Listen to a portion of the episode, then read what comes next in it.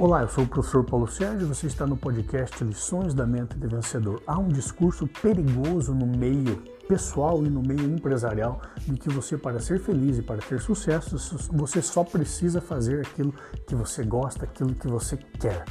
Isso é um grande perigo, né? Pessoas que só fazem o que querem, pessoas que só fazem o que gostam, podem ser as maiores, os maiores monstros da sociedade, como nesse caso recente desse bandido, desse maluco, desse monstro chamado Lázaro, que já estuprou crianças, já matou famílias inteiras, né?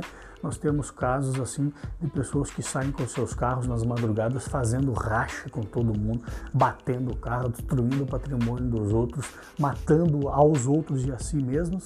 Por quê? Porque elas fazem aquilo que gostam. Né? Nós temos pessoas que ficam peladas em frente às crianças, pedindo para que as crianças as toquem, sob o argumento de que é arte, de que é cultura. Então, se você só faz aquilo que você gosta, isso é um grande perigo, mas é um grande erro.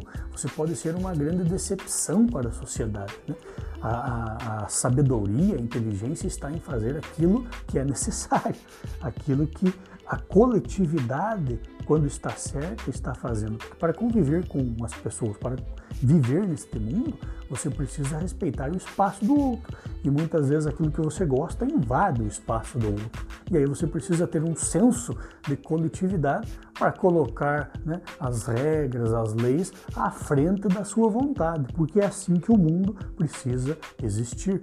Se cada um fizer apenas aquilo que gosta aquilo que quer, o mundo será uma grande anarquia, será uma grande bagunça, onde não haverá respeito, não haverá honra, não haverá ética, não haverá honestidade, não haverá é, é, regras para que você possa conviver em harmonia com as outras pessoas, com as pessoas da sua empresa, com as pessoas da sua casa, da sua família. Então, na maioria das vezes, nós não podemos fazer apenas aquilo que nós gostamos. Muitas pessoas ah, gostam e, e, e querem andar, por exemplo, sem capacete, andando de moto. É muito perigoso, porque você não atrapalha a sua vida apenas se você bater ou cair com essa moto. Você vai usar muitas vezes recursos do Estado, vai atrapalhar alguém que poderia ser atendido com uma é, doença grave e se você optou por andar sem capacete, então você não deveria nem ser atendido se você caísse ou machucasse a si mesmo. Né? E o problema é que se você pode cair e machucar alguma outra pessoa também, né? e o fato de você estar sem capacete vai custar para o Estado é, é, algo que você, em tese, não merece, já que você escolheu aquela situação onde colocou você mais em risco.